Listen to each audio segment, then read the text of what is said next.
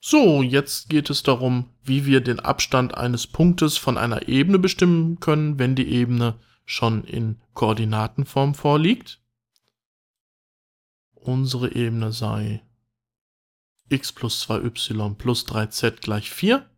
Der Punkt, den wir betrachten wollen, 3, 2, 1.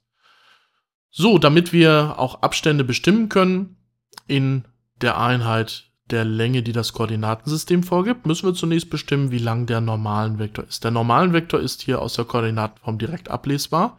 1, 2, 3 als Vorfaktoren der Komponenten. Und die Länge ist äh, dann Wurzel 14. Wir rechnen dazu aus die Wurzel aus 1 Quadrat plus 2 Quadrat plus 3 Quadrat. 1 Quadrat ist 1, 2 Quadrat ist 4, macht zusammen 5 und 3 Quadrat ist 9, 5 und 9 ist 14.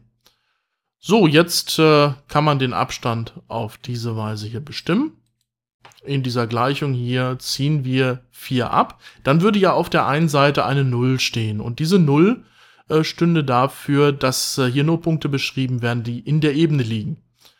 Das heißt, äh, wenn 0 herauskäme, ist natürlich dann der Abstand des Punktes von der Ebene 0. Und das heißt nichts anderes, als dass der Punkt Teil der Ebene ist. Und weil wir jetzt äh, die äh, dies nicht annehmen, sondern äh, Punkte äh, auch betrachten wollen, die außerhalb liegen, äh, sagen wir nicht, dass es 0 ist, sondern dass das unser Abstand ist. Aber der echte Abstand in Längeneinheiten unserer Achsen ist es nur dann, wenn wir dann auch äh, noch durch die Länge des normalen Vektors teilen, also hier Wurzel 14. So, wir wollen also diesen Punkt 3, 2, 1 dort jetzt einsetzen, also x für 3, y als 2 und z als 1. Das ist dann dieses hier, 3 plus 2 mal 2 plus 3 mal 1 minus 4. Rechnen wir das eben aus. 3 und 4 macht 7 plus 3 macht 10 minus 4 äh, ja, da habe ich dann, okay, da habe ich dann einen Fehler gemacht. 3, äh, wie wir gleich sehen werden hier. 3 und 4, 7, 10. Die minus 4 habe ich total vergessen.